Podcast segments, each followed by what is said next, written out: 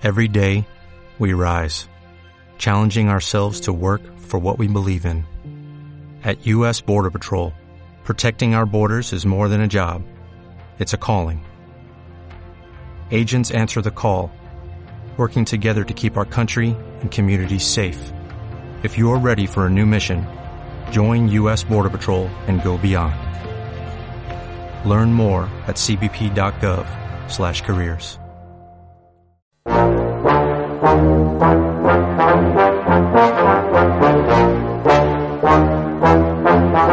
En Radio Intereconomía, Comer a Ciegas, con Jonathan Armengol. Un programa para chuparse los dedos.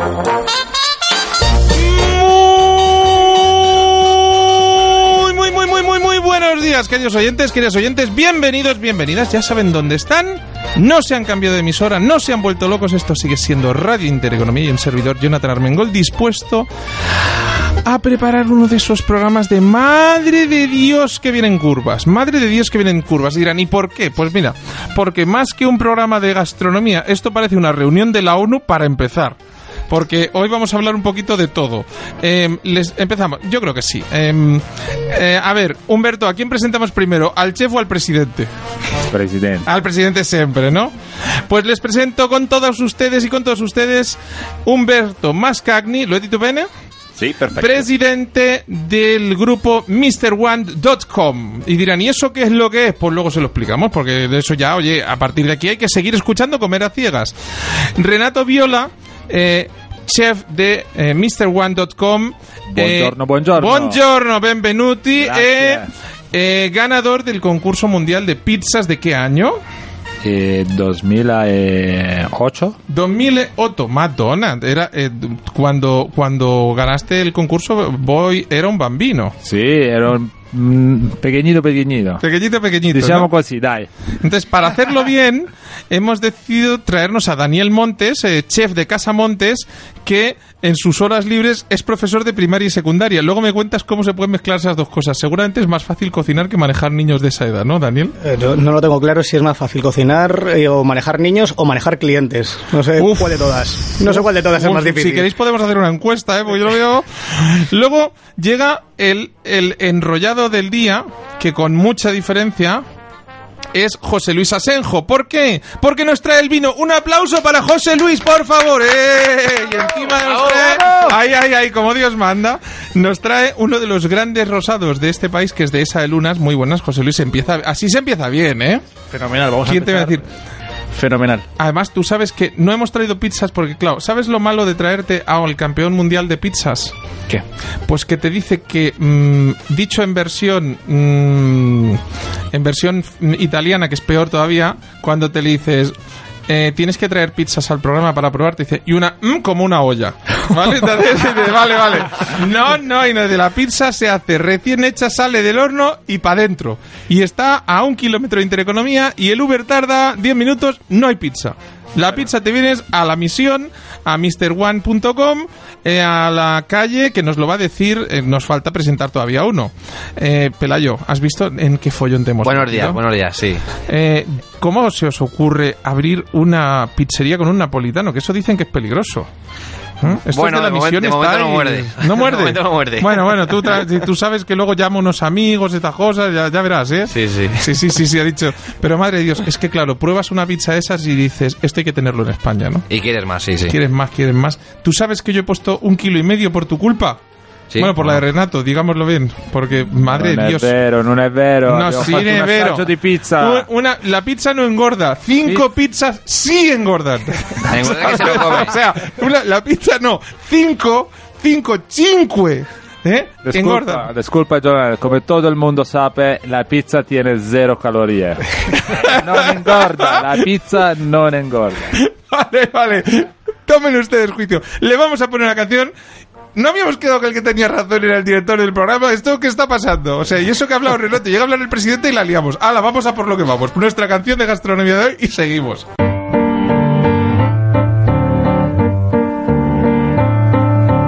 Via, via, vieni via di qui. Niente più ti lega a questi luoghi. Comer a ciegas, para chuparse los dedos. Via, via, neanche questo tempo grigio, pieno di musica e di uomini che ti sono piaciuti. It's wonderful, it's wonderful, it's wonderful. Good luck, my baby, it's wonderful. Me siento como Julia Otero. Esto es muy fuerte. Esta es la canción que ponía Julia Otero cuando yo fui rescatado por el señor Julio Ariza de Onda Cero. Y de eso hace tantos años que yo tenía hasta pelo. ¡Madre de Dios! Via, via, via. A ver, yo creo que esto, es decir, ¿cómo, cómo, ¿cómo lo hacemos? Yo creo que esto hay que empezarlo por, por arriba. José Luis, vamos a empezar por el vino. Tú imagínate si empezamos así en cuanto prueben el de esa de luna. Oye, cuéntanos un poquito de, de la bodega y, de- y del vino que nos presentas, porque mm, poco a poco el público, es decir, los que amamos el vino ya lo sabemos hace muchos años, que el vino rosado es el vino más difícil de elaborar y desde luego para mí es uno de los mejores. Y para el verano es una virguería de vino porque ni se sirve tan frío como el blanco ni tan a temperatura ambiente aunque ahora ya por fin hemos aprendido a refrescarlo como los tintos. Y por ejemplo con las con las pizzas aquí del super chef eh, Renato eh, pues imagínate las pizzas de Renato Viola con, con este de esa luna. O sea a partir de ahora vais a ser el vino oficial ya lo verás. Ojalá, o sea, ojalá. en Miami van a pedir de esa de luna ya te lo digo yo Dale. eh, Bene, una buena idea, ¿eh? Por Valés. Por palés. Ven, ¿eh? Sí, sí, sí. Se me acaba de bajar la silla. Si me hacen una foto ahora. Madre mía, eso ha sido el susto. Perdón, es que no se me puede dejar solo ni un minuto. Cuéntanos un poquito de, de Dehesa de Luna. Bueno, Dehesa de Luna es una pequeña bodega que está situada en, en La Roda, la provincia de, de Albacete.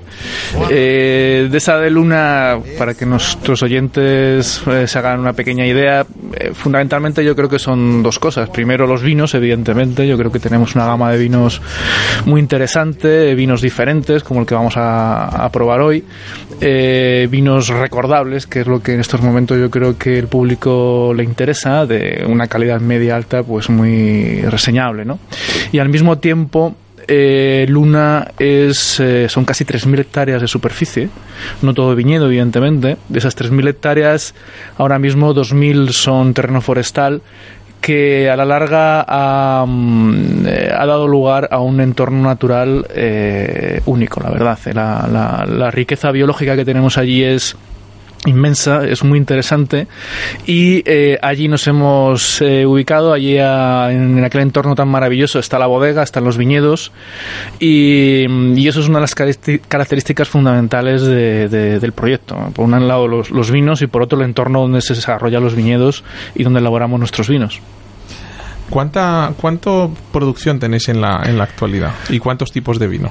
Eh, tenemos ahora mismo eh, tipos de vino, eh, siete tipos de vino en, que proceden de los viñedos de, de la finca. Eh, para empezar, este rosado, tenemos una garnacha blanca también, muy Te habrás traído los siete, si no te vas a No, dormir. O sea, fuera. los siete, no me trae los siete, no habría programa suficiente. Bafan, dots com- ¿cómo se dice puntos suspensivos en italiano?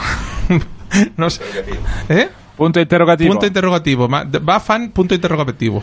No, non ha portato tutto il vino, non è, non è una buena idea.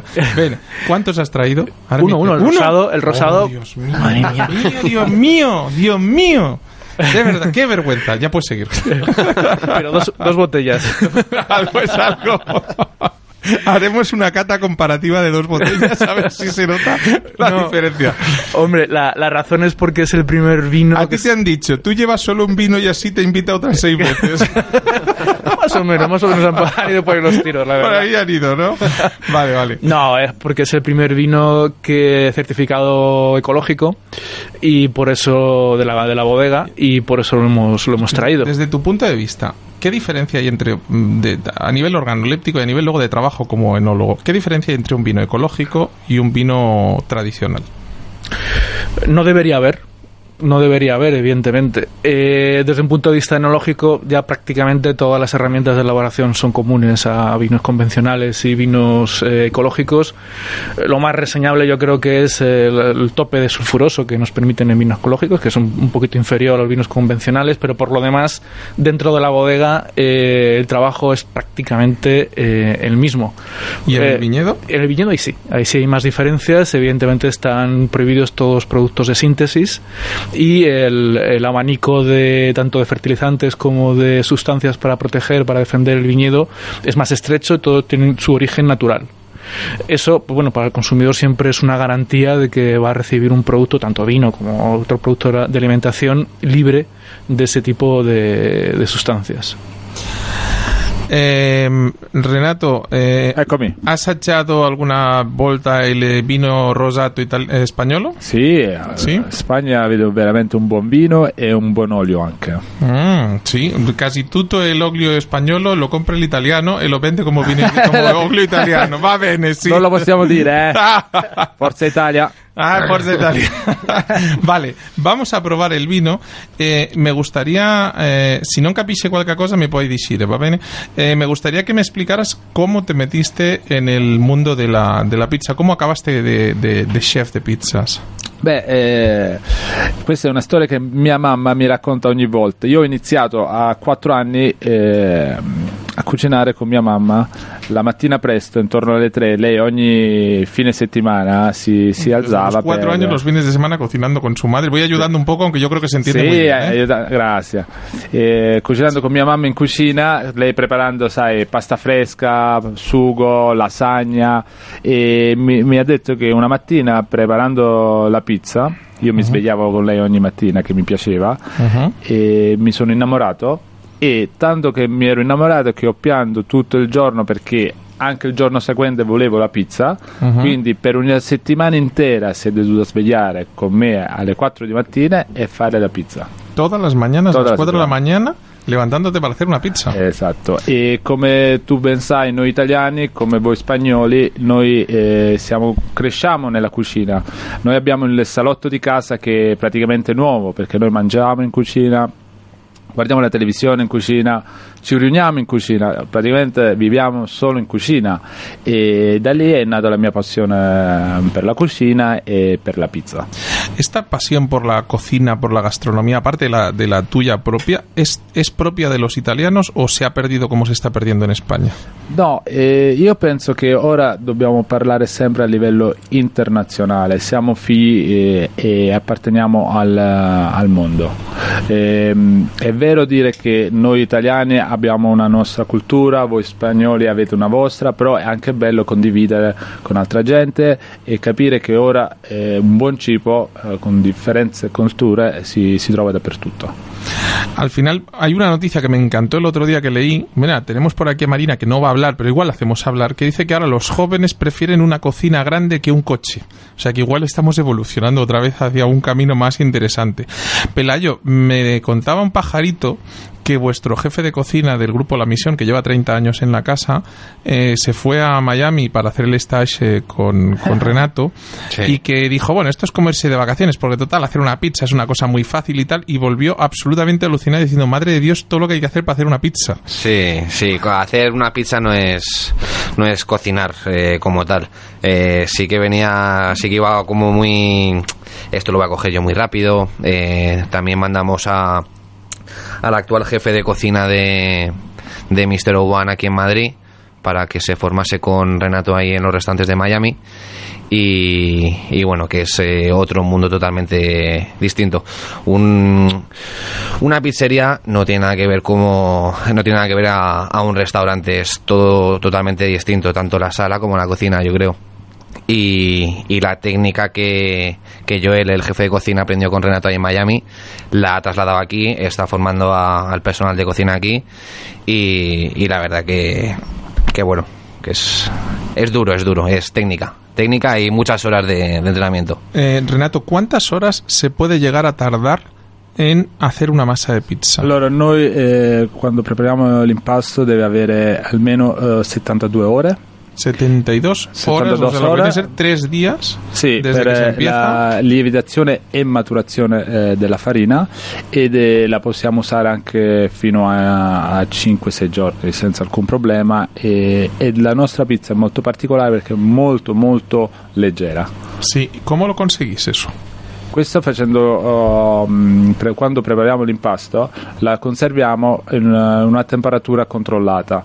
L'unica temperatura controllata che possiamo avere è in un um, refrigerator, un frigorifero. Vale, ¿cómo se consigue hacer una masa tan fina? ¿Cómo llegáis a hacer los napolitanos? Yo conozco varios napolitanos que han Eh, venido a hacer pizza y se traen hasta la garrafa de agua. Eso aquí era inviable porque, claro, traer tanta agua desde Nápoles dijeron que hacer una tubería era muy caro, ¿no? Pero, pero afecta, eh. los, los italianos, los napolitanos dicen que afecta el clima, la temperatura, el horno, la leña, todo.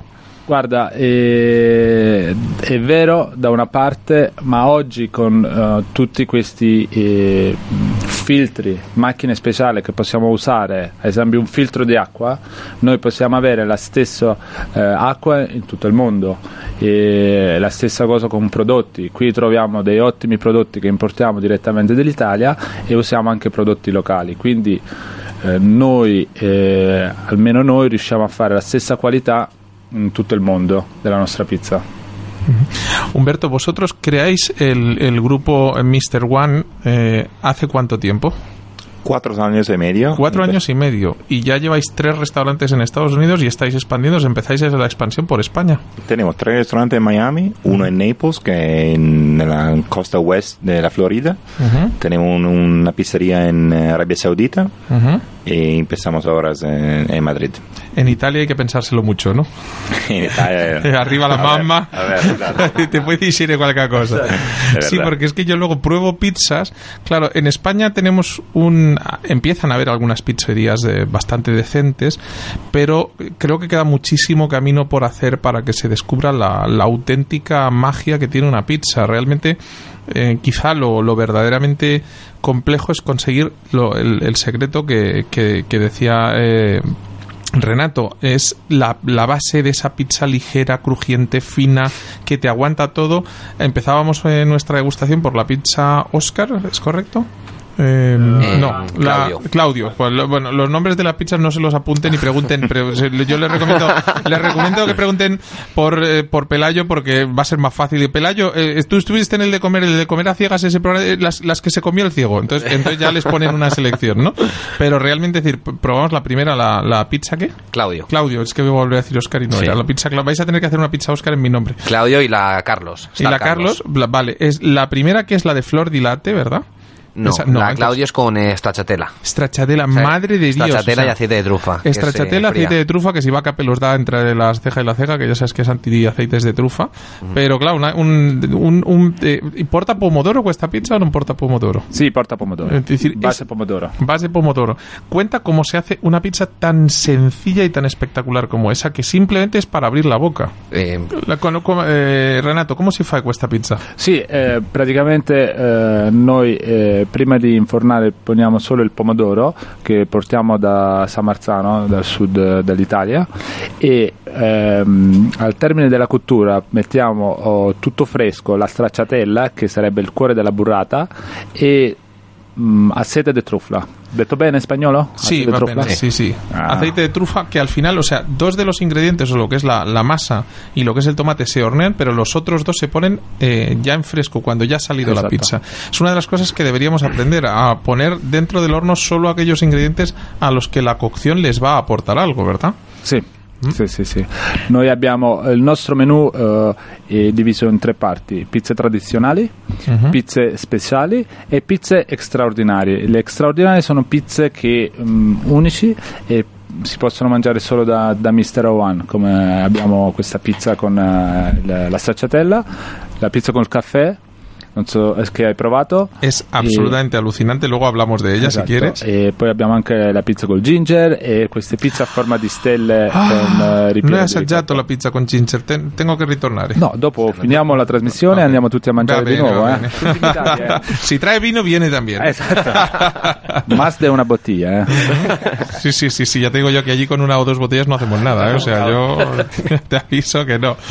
Em, Humberto, ¿cómo se consigue, eh, em, porque al final mm, tener un, un chef de pizzas como Renato es como tener a un, salva- un pintor Salvador Dalí, es decir, tienen ese punto de locura, luego hay que convertir eso en, en- en un negocio rentable y en algo que le guste a la gente. ¿Cómo se consigue eso? Mira, Ahora eh, parlale al presidente. Tutti in piedi, eh. Ah, Tutti in piedi. Porca envidia que se dice, ¿no? Renato, Renato, yo cuando con, trabajo con Renato, él se ocupa de todo, lo que, todo eso que está dentro él tiene, se dice en Italia, carta bianca, él puede hacer cualquier quiera. Cuando el chef es bueno, déjalo hacer todo lo que, todo lo que quiere él. Y es, es muy bravo, tiene mucha, mucha pasión per, per esta cosa, quindi eh, está bien así. Y eh, la parte de fuera, el conseguir que el local sea atractivo, el conseguir que los números, que la, la conta sea correcta, etcétera, ¿cómo, cómo se fa?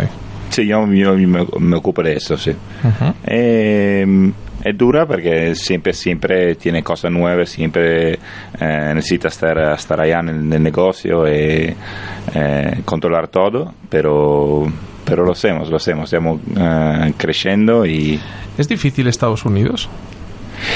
No creo que sea difícil. Creo que la, la cosa buena que tiene un, tiene un, un estado que todo funciona, la administración, todo eso es más simple que, que, que en Europa, que en Italia, en España. Y se puede, se tiene un concepto que puede crecer, eh, ya lo puede hacer. Es decir, lo importante es tener un concepto claro y que funcione, ¿no? Sí. Renato, volviendo, volviendo a esas pizzas, a esas tres Eccomi. pizzas, eh, la, la parte más interesante son, son las pizzas en forma de estrella, que es con, con una de ellas es con la que ganaste el concurso mundial, pero te voy a decir que no es la que más me ha gustado. La que más me ha gustado es la segunda, que era, me lo va a decir Pelayo. La Star Carlos. La Star Carlos, que me parecía brutal, porque es una pizza que tiene desde rúcula aliñada con, eh, ¿cómo se dice? Con Tabasco. eh, tabasco. Ah, la Star Carlos. La La Star Star Carlos. Carlos, o por ejemplo a avocato Sí. aguacate. Entonces eh, realmente eh, la mayoría de esos ingredientes se ponen en fresco. Las puntas de las estrellas porque es una pizza que tiene una forma de estrella. Subiremos la fotografía a, a la web de Comer a Ciegas y a Facebook y a Instagram y la podrán ver pero es una pizza en forma de estrella que las puntas están rellenas de queso y que el consejo que nos daban es cómase la punta entera si no quiere armar la de Dios es Cristo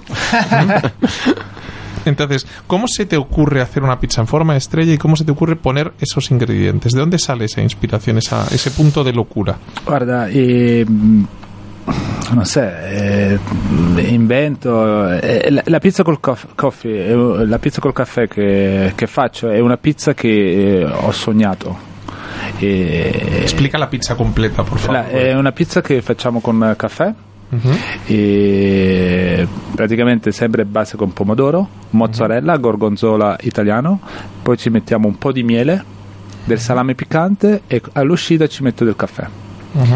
E tutti questi ingredienti messi insieme eh, ti danno un- un'esplosione eh, particolare, eh, eh, nuova in bocca che mm, su una pizza non puoi, non credo che puoi trovare da altre parti.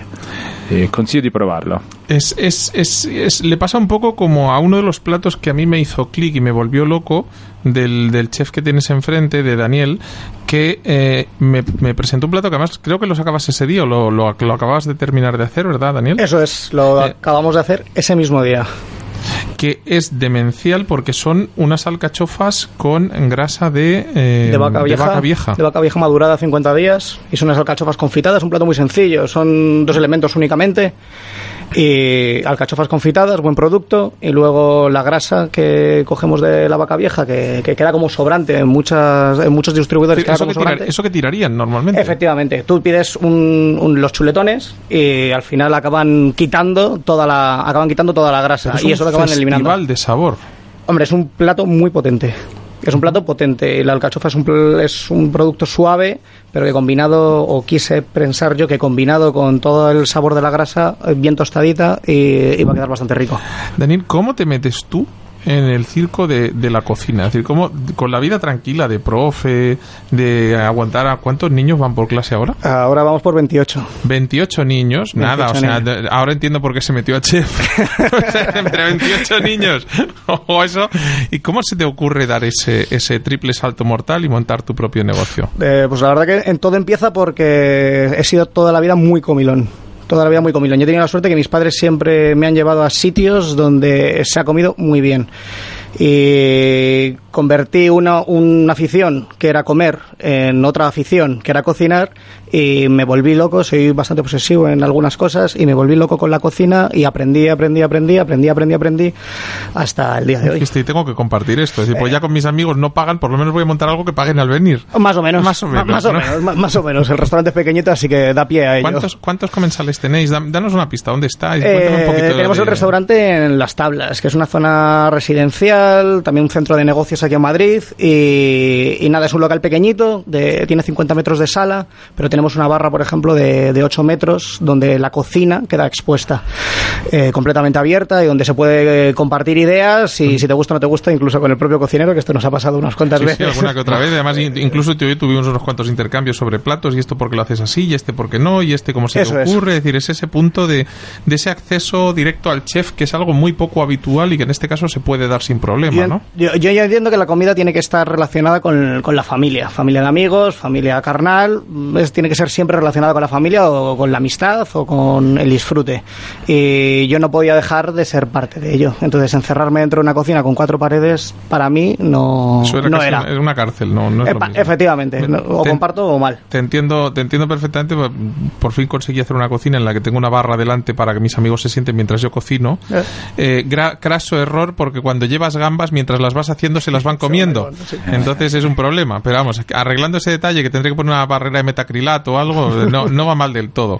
Oye, José Luis, ¿y un vino como este? ¿Cómo se consigue? Bueno, es un vino mm, complicadillo porque eh, mm, eh, está hecho a partir de una uva de Cabernet Sauvignon. Eh, eh, Eso y es lo- la peculiaridad, ese, ese punto de sabrosura que está dando Sí. permanentemente en boca. Eh, ¿no? Ten en cuenta que estamos en un clima allí en aquellas latitudes bastante cálido y para hacer un rosado tenía que conseguir un mosto eh, fresco y ácido. Tiene acidez, es cierto. Claro. Con lo cual, mm, con- para, ¿cómo, ¿cómo suples esa, esa sobredosis de sol? Eh, con, con el viñedo, ¿no? con un manejo, la verdad, bastante... Ahora me iba a decir, poniéndole sombrillas a las... Pues casi. Me lo he imaginado diciendo, voy a ponerle No, sombrillas a las pues, cepas. Pues casi, es una viticultura bastante delicada, eh, muy pensada y al final lo que te- intentamos y creo que conseguimos eh, meter unas uvas de Cabernet Sauvignon en una fase muy temprana de, madura- de maduración con este equilibrio de acidez, con un grado alcohólico razonable, en torno a 12, 12 y medio. Y sin, y es el reto de este La vino. primera botella, a la cuarta se suman, yo les aviso. ¿eh? O sea, no es 12 y medio todo el rato, ¿no? De 12 y medio, 12 y medio lleva 25 y luego 37 y medio, 50. y cuando llega a 50 ya paren, ¿eh? O sea, cuatro botellas es el límite. El reto de este vino es que no tuviese piracinas. Que eso la- eh, ¿Y eso qué es lo que es? El- es la, la molécula que te da el típico aroma desagradable del Cabernet Sauvignon a pimiento. Que muchos Cabernet Sauvignon de altas producciones, pues se da. Y antiguamente nos creíamos todos que era lo típico del Cabernet. Sí que es típico, pero no es lo deseable, ¿no? ¿Cómo Entonces, se consigue eso? eh, bueno, el- el- se consigue con manejo del viñedo porque es un, es un carácter que lo puedes eh, eliminar razonablemente fácil, eh, iluminando, aireando los racimos y no amontonando. Eso, pues a lo mejor te tienes que ir a viñedos de menor producción y con un manejo de la, de la vegetación bastante exquisito para conseguir un microclima de racimos que no te dé estas notas eh, de piracina y que se elimine rápidamente de, de la uva, ¿no? Y luego ya en la bodega eh, es, un, es un rosado tipo, digamos, provenzal, no es por, eh, no es por eh, sangrado, es, eh, procede de prensado directo de racimos de uva tinta y a partir de ahí prácticamente es la misma elaboración que podía ser un vino blanco. ¿Y para conseguir el color? Es, el, es ese, ese, esas, peque- esas pocas horas, es decir, hora y media como mucho que están los racimos en la prensa, es el color que, el el, color. el que llega. sea, es un rosa muy pálido, muy decir, pálido. Es que no lo he visto muy bien. no. Entonces, el otro día estaba yo en una cata. Estas cosas que me pasan a mí solo, que voy, empieza, estaba justo sentado al lado de la enóloga que daba la cata. Y claro, la tercera que vez dijo levantar la copa, mirarla y dije, bueno, bueno, pues le voy a hacer caso. Me puse así y no veas la que lié. Claro, se empezaron todos a reír, la otra no sabía dónde meterse. Vamos, o sea, yo, pues fíjate que por la boca, te voy a decir, me has engañado, porque la boca la estructura que tiene el vino, la cremosidad, la densidad, que es una densidad más alta de lo habitual para un rosado, Sí. y ese punto de acidez, que es una acidez más, más madura, más salina, no es una acidez tan, tan fuerte de, la de necesito un digestivo Reni, sino que es una acidez sabrosa, como yo decía al inicio, me daba que iba a tener mucho más color, fíjate. Eh, Tiene dos. eh, eh, al respecto, te tengo que decir dos cosas. Primero, que tiene tres meses de crianza sobre Elías. Vale, ya lo, ya le hemos pillado, menos mal, hay que irle sacando, Sí, ¿eh? sí. Eh, y dos, eh, en este caso, eh, el verano del 2018 fue relativamente fresco y entró el mosto con mucho málico y hicimos la maloláctica, que no es lo habitual en este tipo de vinos, tú lo sabes. Y esa es, esa segunda fermentación típica en vinos tintos para quitar el ácido málico y aquí también lo hicimos. Y también, bueno, para suavizar el, para suavizar el vino y que dé esas sensaciones más grasas ¿no? en, en la boca. Eh, yo iba a preguntarle eh, a Pelayo que nos contara un poco, es decir, mm, ¿cómo se os ocurre en el grupo de la misión abrir una pizzería? Bueno, pues eh, Carlos Galán, eh, el, dueño de, de Grupo La Misión, eh, él vive en Estados Unidos, en Miami. Él conoció a Renato hace varios años y le invitó a, a darle una parte del local de, de Dolores Lolita, ahí en Miami, para que Renato montara ahí eh, el segundo restaurante en Miami de, de Mr. One. Y desde entonces, pues bueno, son personas bastante compatibles, se llevan muy bien tanto eh, con los negocios como personalmente. Y, y bueno, eh, fíjate, es fácil. ¿eh? Yo ya he quedado que me voy a Miami a probar las pizzas allí por si son diferentes. O sea que lo, lo veo, lo veo, lo, lo- lo compro totalmente. no, la verdad que hemos conseguido copiarlo, copiar el sabor. Eh, a mí, yo te voy a ser honesto. mm, Te lo he dicho antes. ah, en general, la pizza que hay en España es horrorosa. Hay excepciones en las que hay buenas pizzas. Hay algunas pizzas francamente buenas. Y luego está esto, que rompe un poco el molde por la parte de arriba, ya no solo por la calidad de la masa, eh, tenemos mm, varios pizzeros en España que están haciendo grandes masas. Si no te los han contado, yo, la próximo viaje que vengas, nos vamos a comer pizzas a la competencia, Renato, si quieres. Claro, pero, claro. pero siempre, que siempre se aprende algo. o Tiene, sea, siempre... tiene, tiene una, una buena competencia aquí, tiene tanta buena pizza en Madrid. Es, Mm. eh, es bueno per No todo. tanta, ¿eh? O sea, No, ah, alguna. al- tanta no es verdad. O sea, alguna hay, pero tanta no. Te lo dice uno que ha comido muy, muchas pizzas para encontrar alguna buena. Pero reconozco que me ha, me ha impactado muchísimo. ¿Cuánto se tarda en formar a alguien para que aprenda a hacer las pizzas como las que hacéis vosotros? E, mh, guarda, il- eh, la, la fortuna che ho una- un buon equipo di cucina aquí, eh, buscai a, a Madrid, que aprendono muy, muy rápido. Son ahora cuatro semanas conmigo già mh, non posso dire che trabajano mejor de mí, perché sennò il presidente me manda a casa. Pero, pero trabajano muy bien, ¿eh? ¿Sí? Sí, muy, Dani, muy bien. tengo una buena y una mala noticia. ¿Cuál quieres la primera? La mala siempre. La mala siempre. Sí. Te van a copiar. Muy bien. La buena, la buena es que estoy seguro que les va a gustar la, la alcachofa, porque es un, es, un, es un plato del que yo no me cansaría de comer. Pero mientras nos repartes un poco para que prueben y vean lo que un español es capaz de hacer con dos sencillos ingredientes, ellos necesitan una masa de pizza y ponerle cosas encima. Nosotros con una alcachofa y un poquito de grasa vaca lo arreglamos. O sea, para que vean, todavía os queda por aprender, que lo sepáis, ¿eh? Pero, pero ten cuidado porque eso puede acabar en una pizza cualquier día. O sea, yo aviso, le, le llamaremos la pizza Dani y ya está por arreglarlo, ¿no? Pero, pero podría ser. Eh, cuéntanos más platos de, de, de vuestra. Pues la carta que tenemos es una carta que va variando cada mes y medio, porque es una carta cortita y entonces vamos cambiando, pero O sea, que dentro de nada ya no hay esas, no hay esas alcachofas. estas alcachofas no las hay, solamente las ofrecemos como fuera de carta. Sí, porque que- mm, hay muchos Cada vez que llegue alguien y pregunte por ella, ya sabe que escucha conversaciones. Es que, la, es que, efectivamente, es que la grasa que te llega tiene que estar en unas condiciones o te tiene que oler de una manera concreta. Eh, La alcachofa tiene que ser de una calidad potente, se está terminando ya la Sí, alcachofa, ya se ha acabando, terminado, pero bueno, nosotros hacemos acopio de buenas alcachofas y las confitamos, entonces la, las Confitados aguantan más, ¿no? Eh, sí, claro, tenemos Que no te pase- tenemos que poner muchísimas. Que no te pase lo que a mí, que te, te- a- confité unas alcachofas cuando están en el momento de temporada, eh, las guardé en la nevera tapaditas en aceite, pero el aceite se solidificó, encogió, porque hasta que se solidifique es normal, y se quedó la puntita de arriba de las alcachofas destapadas. Y uno que no ve qué salió encima de la alcachofa.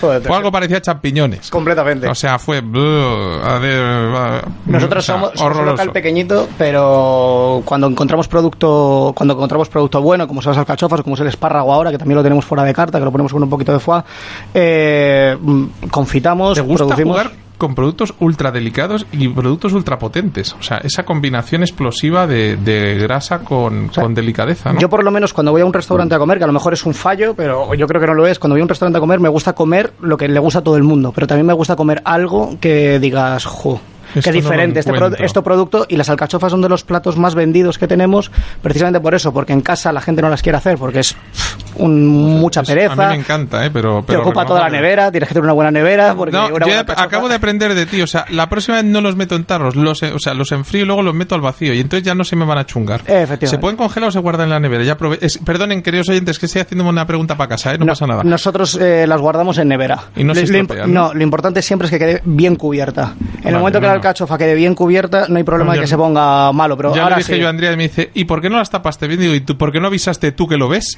No O puede haber contacto con no puede haber contacto con aire ni nada. Tiene que estar bien precintado. y- Están de morirse. ¿Ha- ¿Has hecho alguna de Renato, alguna pizza de alcachofa? Sí, tenemos una pizza con eh, crema de carchofa y speck. Spec. Ah, una Eh. de las, uno de los platos gloriosos, que es un antipasti que tenéis, es la burrata con crema de alcachofa.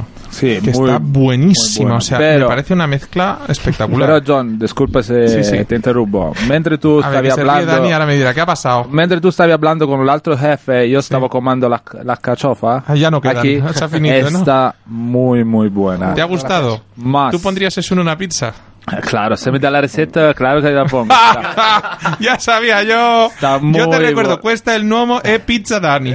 Pizza Dani. A mí si me Está- pones, yo te doy la receta. No pasa Está, nada. está la, la, gras- la grasa, ¿verdad? Sí. Que está espectacular, John. ¿Tú lo Claro. probaste? Yo las comí y pedí tres platos. O sea, y ya me dijo, Está- no queda más, no pidas más. Está ¿Eh? fantástico, Y me vine y me dice. ¿pero no te gustan los demás? Dije, sí, pero es que me gusta más este. me puse de... Y además venía de... ¿Qué te dije que había comido yo? Ay, madre de Dios bendito. Venía de comerme un arroz. No, no, peor, una- una, no, una fabada. Lo fabada, sabes tú mejor que yo. Una, fabada. Casi venía medio muerto y, a- y aún así me comí media carta. O sea, casi como el lute que es lo de camino o revienta, que yo lo digo mucho, pues eso, un poco, un poco ese rollo. Y aún ¿qué te así, pones? me comí casi toda la carta, pues la verdad es que había cosas muy, muy interesantes. Yo les digo, por ejemplo, decir, eh, a- ahora he estado probando unos espárragos que le recomiendo a la gente. Normalmente probáis los espárragos de Tudela. Que es cierto los de Navarra que son maravillosos. Prueben a pedir, si los encuentran, que están a punto de acabarse ya la temporada, espárrago de Tudela de Duero, no de Tudela de Navarra, Tudela de Duero, que están empezando a hacer unas cosas increíbles. El espárrago blanco, simplemente pelado desde tres dedos de la yema para abajo, bien peladito con un pelapatatas, puesto en una, a ser posible, cocido si no hay más remedio, y si no, puesto en unas parragueras así de todos verticales. 25 minutos, madre de esos y gordos como estos. madre de Dios bendito. Y el mejor espárrago, tienes que venirte conmigo, Renato, está clarísimo, ¿eh? que van a comer en su vida, lo comí en Valladolid, en un sitio que se llama, que lo tenemos que traer aquí, que se llama Sweet 22, que hizo el espárrago con tres guarniciones, una mm, un pesto de albahaca Ah, y algo bueno. más, un, eh, una- un aceite de aceituna negra y una salsa de ajo negro. No Wow. sabes lo bueno. Doy ideas, ¿eh? Yo por si le Muy quieres buenas copiar. ideas, muy buenas no sabes lo bueno, o sea, de llorar, o sea, de ponerse de rodillas delante del chef y decir lo que tú me pidas, guau. O sea, Wow. de verdad, mira que he comido espárragos buenos en mi vida, pero aquellos no se me van a olvidar jamás. Dicho lo cual, este señor hace unos espárragos con foie que el que le gusta el foie, pues vamos, lo deja absolutamente patidifuso. Pero sigue, mientras repartes, mi- mientras intentas que no se las acabe todas él, ¿sabes? Eh, que ya le estoy viendo yo que no es que se- no es que le gusten, aparte que le encantan, está copiando. Ten Bueno, cuidado, eh, te está, analizando. Nada, nada, en la cocina no se tiene Esto que es tener como cuidado. cuando tú quedas con un psiquiatra y ves que habla contigo pero te mira raro porque te está analizando, pues este hace lo mismo. Bueno, tiene- que hacer eso. Yo encantado de compartir las cosas. de la ¿Qué más cosas, qué más cosas se pueden comer en, en Bueno, tu casa? tenemos una de las cosas que más gustan son nuestros mejillones. que Oy, también también los, he traído, los he traído para probar. Eh, en este caso, generalmente los ponemos gallegos, pero en este caso eh, nos dejamos guiar por nuestro proveedor. Y a veces nos trae gallegos, otra vez nos los trae valencianos, según los vea. Y hoy los hemos traído. valenciano. Sí, y hoy los hemos traído pequeñitos Y muy, muy ricos. Hay, hay una cultura, yo no sé en, en Italia cua- cómo funciona la cultura del, del mejillón, pero en España hay una cultura mucho de que el mejillón grande, como el burro, grande ande o no ande. Y el mejillón pequeñito es un mejillón mucho más sabroso y más potente de sabor. Mm. Sí, sí, sí, mucho, cuanto más pequeño, más sabroso y nosotros que lo hacemos en salsa, Sí. eh, suelta muchísimo más jugo y la salsa es el doble de potente y está mucho más buena. ¿Cómo los haces tú estos mejillones? O, Pues otra receta sencillísima. Nosotros utilizamos fundamentalmente tres ingredientes, que son un tomate casero, que es, no es un tomate frito, es un tomate infusionado con bastante albahaca, cebolla y ajo, muchísima albahaca, eh, un tomate bueno y, y por ese lado tenemos la salsa de tomate y luego utilizamos un poquito de kimchi y cerveza. Toma ya. Ya está. Y dejamos, echamos los mejillones, los dejamos reposar y ahí tienes tus mejillones en salsa. Yo te digo una cosa, solo veo una forma de mejorar esos mejillones. ¿Cómo? Con de esa de luna. la cerveza no está mal. Pero un poquito de esa de luna de este. A ver, José Luis, se, se admiten opiniones. Por supuesto. Eh, la verdad que utilizáis bastante vino, ¿no? Supongo, para, para cocinar. El- utilizamos mucho vino, o fundamentalmente utilizamos bastante, bueno, sí, mucho vino, mucho, mucho, mucho. José, José Para Luis- todo. José Luis, Para los- todo. el, después. el buen vino, el buen vino necesariamente tiene que ser caro. No, evidentemente no. Evidentemente no. Eh, sí que es cierto, eh, o debería ser cierto, que todos los caros son buenos. Debería ser cierto. no es Debería cierto, ser- pero debería. Tienes ser toda la cierto. razón. debería ser cierto. Le pasa como las pizzas, no todas las caras son buenas. verdad. En este caso son buenísimas y no son caras, que ya eso ya es ciencia ficción. Gracias. Que ahora, ahora contamos porque no es tan caro comer una buena pizza, pero eso lo contamos luego, ¿vale, Pelayo? Vale. Eh, cuenta, perdón, que seguimos con el No, y, y luego tienes eh, fantásticas sorpresas, que yo creo que ta- eso es lo que aporta también el mundo del vino, que por precios bastante asequibles eh, tienes joyas, ¿no? Sobre todo yo creo que en un país como, como el nuestro, eh, con una enología y un sector pujante, te puedes encontrar vinos a unos precios muy asequibles maravillosos, maravillosos. Y bueno, Eh, de esa luna, Rosado, ¿cuánto cuesta PVP en tienda? en tienda... eh, Luego ya el precio bodega para mí ya negociamos. Vale, vale. que te voy a comprar. O sea, ya te digo yo que ya arreglamos. Pero el, de- el público, que luego se enfadan los distribuidores. eh, bueno, ya sabes que el público no depende mucho de la bodega, pero vamos, creemos que debería estar en torno a 8 euros la botella. Es decir, que es un precio más que razonable, lo cual eh, haría que si acaba como yo espero, eh, no tengo intereses en el vino, eh, te lo prometo, eh, pero si acaba, si acaba en la misión, eh, Pelayo que podría estar en 11, 12 euros.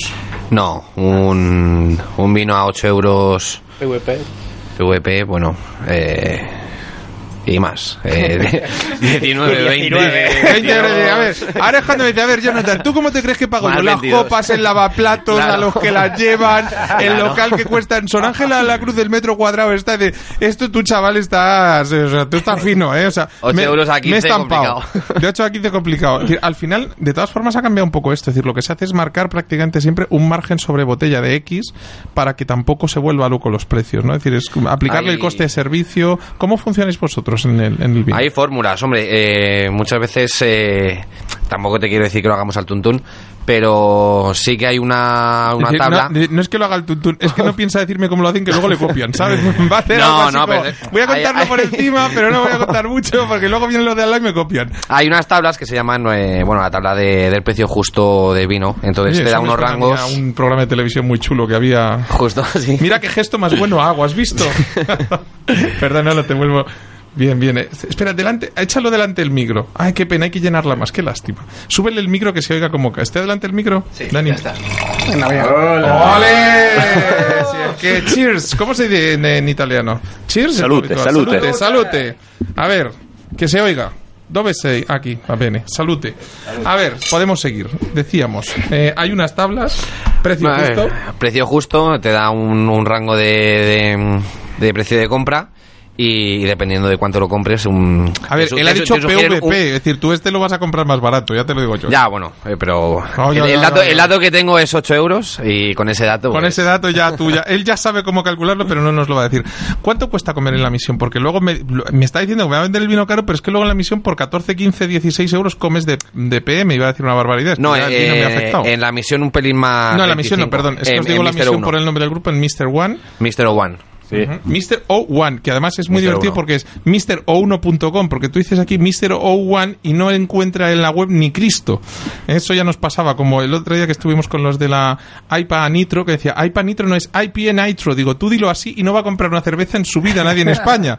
es IPA Nitro, que es lo mismo decir IPA Nitro. Pues aquí, Mr. O1.com, ¿no? O1.com, Mr. O1. O1, sí, porque O1 queda muy fashion en Estados Unidos, pero aquí somos muy brutos. Mr. O1.com y eh, cuenta, ¿cuánto cuesta comer eh, en Mr.O1.com? Pues bueno, eh, como ha dicho antes Renato, Depende, como diría un gallego, ¿no? pues depende. Pues depende, pues, pues, pues depende. Si empiezas a cogerte cinco pizzas como el ciego este que vino para allá y encima son todas de las buenas, pues te tienes que llevar un tupper a casa porque no hay, no hay carajo de comerse todo eso, pero a cambio, pues vamos. Pero si vais tres o cuatro amigos y repartís las pizzas, eso sí, no vayáis con el ciego que se, parece que no ve, pero se la come toda. Me decía Juan, dice, tú come el acerillo de Tormes, coge los trozos de dos en dos. Y decía, es que no están bien cortados, ¿qué le vamos a hacer? O sea, culpa tuya, no estaba bien cortada la pizza. No era yo, eras tú, que lo sepas. Bueno, pues dicho Culpable. esto, sí, sí, guilty, guilty, guilty, ¿no? vale, decías, eh, Pues como ha dicho antes Renato, eh, la carta se divide, la carta de pizza se divide en tres familias: las tradicionales, las especiales y las y las extraordinarias. Las las tradicionales, la clásica margarita, vela margarita, champiñón, jamón, eh, en torno a uno entre 8 y 10 euros. Las especiales entre 12 y 15 y... ¿cuáles son las especiales? Bueno, la, son ni las especiales ni las extraordinarias, eh, son pizzas que puedas ver en, en otro restaurante aquí. En mi caso, ninguna, entonces. O sea, a ver. Bueno. Exacto. Que puedas degustar, Ahí, ahí, está, ahí está. Vamos bien, vamos bien. Perdón, es que Son me lo has pizzas- puesto demasiado fácil, ¿eh? Vamos al chiste fácil y... pues sí, eh, bueno, las especiales y las Ya se ha cortado, ya se ha cortado. Ya está calculando no volver a meter la pata. Que no pasa nada, hombre, tú tranquilo. Vale, perdón. Sí. Eh, las tradicionales son las clásicas, las que para, para el que no ha evolucionado y tiene que comer pizza, pero les hacemos unas pizzas de las de toda la vida, de esas que la mamá de Renato tiene prohibido comer por si acaso las compara con otras. Por ejemplo, ¿no? Es Verdad. decir, Aparte, escuchen, fíjense si es open mind this man que una de las cosas que es capaz de poner en una pizza y por la cual está amenazado en Nápoles, es decir, eh, porque allí No lo diré, no dire funzionando, nada. si non direi niente, no? e posa pone sì sì sì questo questo suona quando él arriva Ah. a Napoli il suo eh, quando il suo piano arriva a Napoli suona questo. Perché escúchenlo bien. Pone pone piña No, Pone piña, verdad. que lo he oído. Es capaz de poner piña en una mira, pizza. Spiegare. fammi spiegare. ¡Madonna! Spera, spera, A spera. ver, explícalo, explícalo. mondo. E sono, sono, eh, Espera, que tartamudea por primera vez. sono ocho años que, que ahora trabajo eh, a Miami. En Miami c'è mucha gente del South America que le gusta la piña. E para mí el primo gol è, è quiero que el, el cliente eh, se va feliz. Quindi se ellos quieren la piña, io le pongo la piña. El truco está eh, el metre de MrOne.com en Miami. Cuando llegan latinos y piden pizza con eh, eh, piña, mira, si hay algún italiano le dice, perdón, se nos ha terminado. Y si no hay italiano dice, "Mm, para todos, no, hay No, problema. però mira, ora tenemos anche tanto italiano che vivono a, a- a Miami e, e sanno che se, se, se, se come differente ora, tu sabes, anche l'italiano sta un poquito más de open Escucha, que yo mind. aterricé, lo- el- ya te decía yo este verano en el aeropuerto de Miami, dije, me he equivocado, estoy en Cuba o dónde estoy. verdad, Porque verdad, no, uguale. no escuchaba inglés, me quedé alucinado. Esatto. ¿Mm? Andai, l- il primo dia che arrivai eh, a Miami ero, sai, feci mucho clase de inglés, come ocho, años, eh, ocho meses de, de clase con eh, una, mm, una maestra eh, inglese per apprendere migliore l'inglese. Arrivai lì, n- nunca hablavo inglés. Allora fare un'altra classe con un'altra maestra eh, a eh. Está Oye, loco. te voy a contar una cosa. Cuando tú no estabas y estaba yo hablando con Humberto, me ha dicho que le avisaron, le dijeron, cuando llegues a Italia y digan, sois los de la, los de la mm, piña, y, y le han dicho, diga, ha sido él. Es verdad. bueno, esas son las pizzas básicas, pero realmente, decir, si por alguna razón vale la pena ir a Mr. One, son por los, os- los otros dos grupos de pizza, ¿verdad, eh, Pelayo? Sí, las, las especiales y las extraordinarias. Aunque el ticket medio eh, está en 16 euros, eh, pues ya te digo, la- las extraordinarias están en 17 a 19, que son las que vienen con forma de estrella, rellena de queso ricota, buenísimo.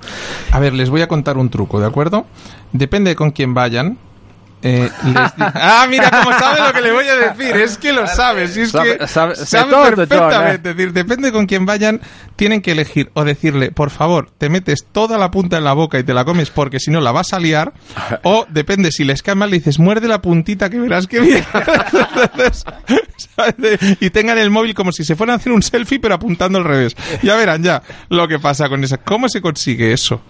¿Y cómo se te ocurre hacerle puntas a una pizza? Que parece una estrella de la muerte de estas de... A ver, Sì, explica. eh, sai, quando oh, mh, ho, ho fatto la stella, eh, ho inventato la stella, ero con eh, l'idea che volevo fare una pizza che era buona da compartire. E, e la stella è molto facile da es compartir. súper fácil de compartir Super y es súper llamativa. Por cierto, No, eh, Mister One è un concetto molto oh, famiglia, molto coppia anche e, e vogliamo che la gente venga non solo per la pizza, che la gente eh, non, non viene solo per la pizza ma per tutta un'esperienza, pure teniamo un buono, un buono customer service. Por cierto, os voy a contar un secreto. Yo en los restaurantes nunca he robado ni siquiera la cucharilla del café o los cinco céntimos esos de la propina que cuando eres niño te los llevas y tal. Yo siempre he sido muy digno y muy correcto. Y llevo, desde que estuve en Mr. O, Mr. O1, Mr. O1 en España, eh, llevo dándole vueltas a cómo birlarle un soporte de plato de pizza. A ver, explica eso porque es, mira que es sencillo, pero qué idea Eh, más buena. Sì, tu pensa che io sono, sono lo chef. Eso per se me, passa al presidente, per- seguro. Ah, ora te passo il presidente. Ah, pasa- lo- Ah, te habla il presidente. ¿Podemos, eh, ¿Podemos llamar al presidente, por favor? Eccolo qui, ora te Eccolo, lo eccolo aquí. passo. Presidente, dove sei? Eccolo qui. Eh, eh, come scusi, habla pure muy bien spagnolo. Dale. Ah, bene, bene. Vai, presidente. Renato, habla tú. Oye, así se llega a presidente, ¿no? Sí, sí, señor. Oye, te advierto, Sí, señor. Que, te, advi- te advierto que Donald Trump estuvo haciendo un stage con él en... en-. Sí, señor. Y, le y el otro le dijo, eres un poco bocazas. Dijo, da igual, ya te lo tuite. Mira, eh, Gio- disculpa scusa. come tu mi dissesti nella macchina anche che ora mi ricordo, eh, l- con la moglie e con il presidente sempre io ho l'ultima parola. Sì, Ah, sí, amor. sì, Al amore presidente también e- le dices no, sí, amor. al Ah, presi- vale, vale. eh sì, eh sì, signor. Sí, señores, ¿no? Sì, signor e sì, amore. Va bene, va bene. Mira, sì, eh, praticamente usamos esto. Es que les voy a contar, espera, les pongo en contexto. Es que le he preguntado si estaba casado con una italiana, con una americana. Me dicho, por supuesto con una italiana. Le he dicho, pero tú eres tonto, ¿qué te pasa? Porque es plan, tú sabes lo que mandan. Y me ha dicho, como para no saberlo. Verdad, eh? Excusa, ¿eh? Comunque- Saludos a la tua signora. Sì, ti amo Manu. Ehm, sì, praticamente eh, usiamo questi stand dove appoggiamo sopra la pizza perché vogliamo valorizzare la pizza e, e- e più vicino al- eh, alla gente può vedere direttamente sopra cosa ci mettiamo, tutta la roba fresca e è più facile anche da compartire. Todo el producto fresco y todo para compartir. Es decir, Sí. al final es, es ensalzar un poco el concepto de la pizza. Es decir, la masa tiene que ser esa magia que se fermenta durante 72 horas y que se elabora en esos hornos que no me ha querido decir a qué temperatura, pero es una maravilla. a 320 gradi. 320 grados, no está mal, o sea, como para meter la manita. Y a partir de ahí, producto fresco. Yo les digo, ¿cómo se llamaba la del aguacate? Star Carlos. el Star Carlos, Star Carlos, que se va a llamar comer a ciegas cualquier día para que me sea más fácil a mí. Em, pero de verdad, es brutal. ¿Y esa cuánto cuesta? 18.90. 18,90. 15. Cachi nove- No, cachi disculpa, 19. costa 15,40. Y el resto lo roba el Estado como El, pase. eh, Pelayo. el disculpa. impuesto, bene. ¡Ah! ¡Ah! No, no. ¡Ah! Pelayo, mira lo que has dicho de ti. Eso no, escucha, eso lo hace, lo hace mm, Il- Sánchez. tutte No le pizze cambiamo il prezzo perché chiediamo che la gente prova tutto, quindi stanno totale straordinario a 13 14. Sí, pero estamos hablando de una pizza que uno no se la acaba solo, con lo cual si van dos, ya la pizza sale a la mitad, sale a 9 euros por persona, con lo cual es súper fácil. Sí, Luego sí. se piden un de esa de luna. No está el de esa de luna, pero cualquier día está, te lo digo yo. Además, José Luis, ¿sabes por qué? ¿Sabes por qué está saliendo también este programa? ¿Por qué? Por la botella de vino. Llegan a ser dos y sale mejor todavía, pero... la tengo ahí. No, no, pero no, la se la han bebido, son unos sosos. ¿Cómo que no? ¿Se está a punto de terminarse? Ah, vale, bueno, pues como el programa, está la cosa que se acaba, te lo digo yo, ¿eh? Oye, Dani, em, vosotros tenéis muchas copas por, o sea, muchas copas por vino. Uy, Dios mío, de ¿verdad? El de esa luna cómo está. Muchos vinos por copas, pero dame tres o cuatro platos más de, de, de vuestro de vuestro restaurante Casamontes. Pues tenemos el pulpo con sobrasada, que es una incorporación. no de- se nota que al niño le gustan las combinaciones heavy, ¿eh? Ya. O sea, aquí, o sea, quieren ustedes a vivir emociones fuertes, tienen que ir a Casamontes. Pero es que encima lo curioso y lo llamativo es que tú dices pulpo con sobrasada y dices, madre de Dios, pero ¿qué hace este? ¿Dónde está? En el fondo no está tan, tan raro, porque por ejemplo, el pulpo a feira lleva pimentón, la sobrasada lleva pimentón, es decir, todo lleva su razonamiento. Eso es. El, el pulpo feira lleva una lleva aceite y la, la sobrasada, aunque es otro tipo de grasa, es una grasa, aporta un, un toque graso, con lo cual no está tan lejos, está reflexionado y a partir de ahí nos encontramos con esas joyitas como ese pulpo, por ejemplo. Es un plato que gusta muchísimo por lo diferente, la gente no está acostumbrada a comerlo y es un plato que el pulpo generalmente suele ser un plato suave y aquí se convierte en un segundo completamente porque es un plato que contundente, que llena, que te llena de sabor y Tú que sabes cómo le llaman, compartir. sabes cómo le llaman al pulpo en, en Galicia, ¿no? Eh, No, no, no. Polvo. Pues- Te lo digo para que lo pongas por su nombre correcto en tal y verás cómo la lías. Pues eh, bueno, lo podríamos poner ahora con igual te llega, escucha, pero si esto es, esto es una cosa interesante, pues así luego te llega clientela al otro negocio, Eh, a lo de los niños. ¿Mm? Efectivamente. Si tienes que elegir entre chef o profe, ¿con qué te quedas? Uf, Uf. Me quedo con 10 años de profe, 10 años de chef, 10 años de profe, 10 años de chef. Ah, vale, yo pensaba, pues yo iba a decir 10 años de profe, 10 años de chef y 10 me jubilo directamente. Bueno, ojalá. Ojalá ahí. No, pero es que ahí donde ven al valiente encima, ¿cuánto, o sea, eh, recuerdo o, o me he equivocado si me tenías dos niños? Tengo dos hijos. Dos hijos nada más. O sea, es Tengo que de dos verdad- hijos. O sea, eso ya es, es, es ser torero y criar toros en casa. O sea, ya es lo demás. es Sí, complicado. sí, sí, pocas horas, pocas horas. Pocas horas. Muy pocas Yo creo que se va, se va al restaurante para dejar a su mujer en casa con los niños y decir, no, cariño, tengo mucho trabajo. Mi mujer, en este caso no la puedo dejar. ya me ha dejado ella. Madre Dios bendito. Escucha, ¿qué más, qué más eh, platos podemos encontrar en... Pues otro de los platos estrella yo creo que es el chupa chups, que es una costilla de ternera que hacemos a, a baja temperatura.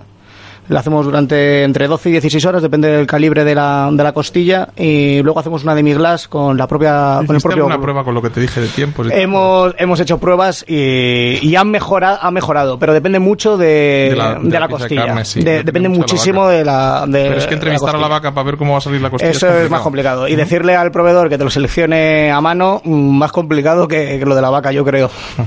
Más complicado, pero bueno, es un plato que se vende mucho, que gusta mucho, es otro plato potente. Es otro segundo potente que te lo puedes comer solo sin acompañantes o te lo puedes pedir un entrante antes y, y reventar. Pelayo, eh, ¿cuánto? Hace muy, muy, muy, muy, muy poquito que está abierto el MrO1.com. Queda mejor MrO1.com, pero no lo van a encontrar. Entonces, MrO1.com eh, está en eh, Sor Ángela Cruz eh, 22. Eh, ¿Descansáis algún día o abrís todos? Abrimos todos los días, Todos los domingos días. por la noche incluidos. Madre de Dios bendito, si ya sé dónde voy a ir los domingos por la noche, yo que me aburría. Me voy, acabo tarde y me veo la última. Ah, no, que ya ha salido, que el programa sale después. Digo, ya, me veo la última de Juego de Tronos, que la, última, la penúltima murió hasta el apuntador, pero quedaba alguno. ¿Cómo habrá terminado Juego de Tronos? I don't know, pero ya lo saben, los oyentes que escuchen ya lo saben. Porque hoy, por cierto, después de esto y antes de irse a comer una pizza o ir a comerse esas excepcionales alcachofas, pueden ir a votar. Da igual por quién voten, son todos igual de malos, pero voten por alguien, por favor. O sea, ¿sabes? O sea, no, no lo duden. ¿Mm? Eh, Humberto, ¿por quién deberíamos votar? Ese es que me ver la media, que diga algo. Siempre la pizza, ¿eh? Siempre por la pizza, ¿no? Siempre, claro. O sea, Silvio Berlusconi, ¿no? Grande Silvio. A ver, a ver, que va a haber tensión entre la cortina y la sala. Exacto. Eh, ¿Cuántos restaurantes más pensáis abrir? Queremos abrir como mm, 20, 30 restaurantes en el próximo Ahora 5 entiendo 10 por qué, años. ahora entiendo por qué eh, Renato me decía que su niña con dos años ya está aprendiendo a hacer pizza. Si es que de verdad, así no hay quien pueda. Eh, bueno, queridos oyentes, nos queda un minutito de reloj, con lo cual, eh, recuerden, Renato Viola, eh, chef de MrOne.com en Miami, pero sobre todo si, si quieren ahorrarse el coñazo de vuelo hasta Miami, que no está mal, pero eh, mucho avión, mucho tal, ah, no, vayan directamente a Sor Ángela del Club 22 y va a ser lo mismo, pero aquí en España, más fácil. Además se van a encontrar a Pelayo que eso no existe en Estados Unidos, que mejora mucho, mejora mucho la estancia en el restaurante. Humberto, presidente, gracias por el gran esfuerzo y por todo lo que has hablado hoy. Me ha encantado. gracias. Hasta un día ser, ¿eh? Habla Pelayo, muy bien, de verdad, el 50% de una gran pizzería es la cocina, el otro 50% es el trabajo de sala y en eso tienes tú mucho que ver y todo tu equipo. Muchísimas gracias. Un aplauso para él y para su equipo, por favor. Gracias, gracias. Eh, si quieren un restaurante diferente, loco eh, y fuera de todas las eh, normas y cosas eh, que hayan podido ver hasta ahora, Daniel Montes en Casa Montes, muchísimas gracias. Muchas gracias a vosotros. Y si quieren ponerse ciegos a vino, rosado bueno, rico, rico, rico y acabar un programa como este, José Luis Asenjo, prueben de esa de Luna Rosado. Hasta la próxima semana, May Sánchez en el control técnico, ya el dirigente presentando. Pórtense bien si pueden y si no, ya saben, mientras les escuchen Intereconomía, pórtense mal, qué carajo, pero vuelvan la próxima semana. Adiós a todos. gracias.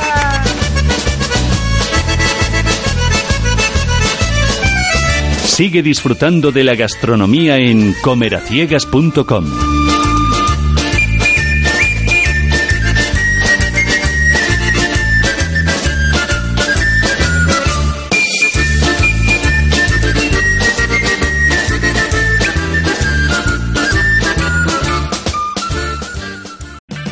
O'Reilly Auto Parts puede ayudarte a encontrar un taller mecánico cerca de ti. Para más información, llama a tu tienda O'Reilly Auto Parts o visita oreillyauto.com. Oh,